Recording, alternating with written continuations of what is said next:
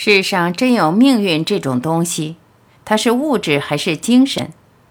毕淑敏。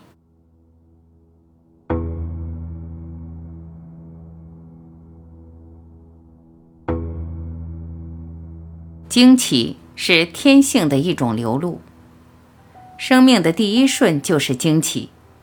我们周围的世界为什么由黑暗变明朗？为什么由水变成了气？温度为什么由温暖变得清凉？外界的声音为何如此响亮？那个不断俯视我们、亲吻我们的女人是谁？从此，我们在惊奇中成长。这个世界上有多少值得惊奇的事情啊？苹果为什么落地？流星为什么下雨？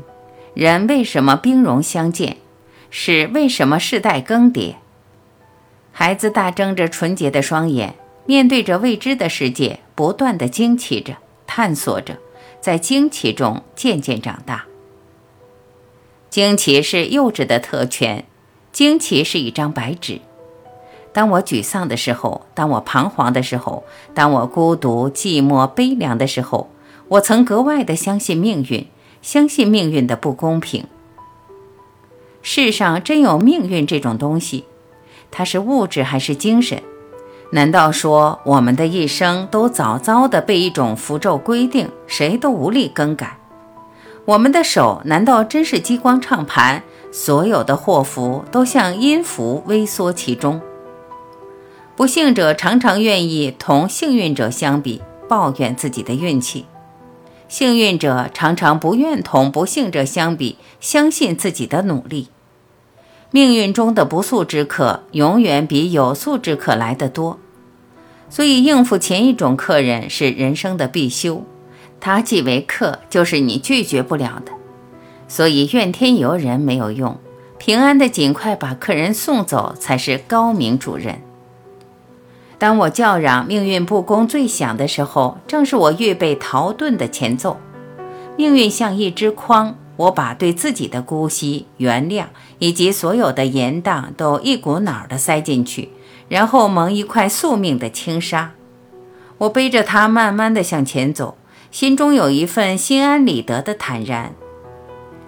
当我快乐，当我幸福，当我成功，当我优越，当我欣喜的时候，当一切美好辉煌的时刻，我要提醒我自己，这是命运的光环笼罩了我。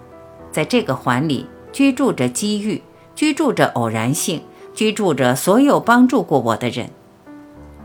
假如在这死亡将至的时候，依然刻骨铭心地惦记着一件事，依然期望等待，不依不饶，那这个心愿便集中反映了一个人的个性，甚至是他生命的支点。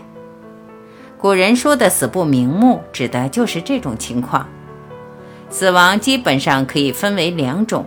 有准备的死和没有准备的死，猝死就是没有准备的死。当然，在广义上，除了极幼小的孩童，我们都或多或少考虑过死亡。有准备的死，则是一个缓慢的过程。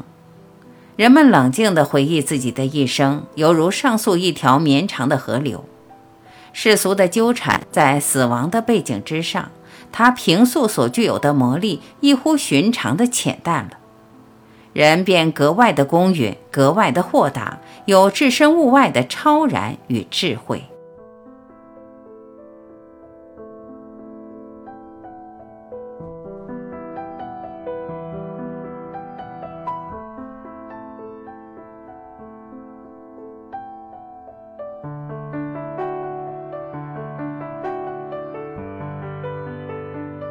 感谢聆听，我是晚琪。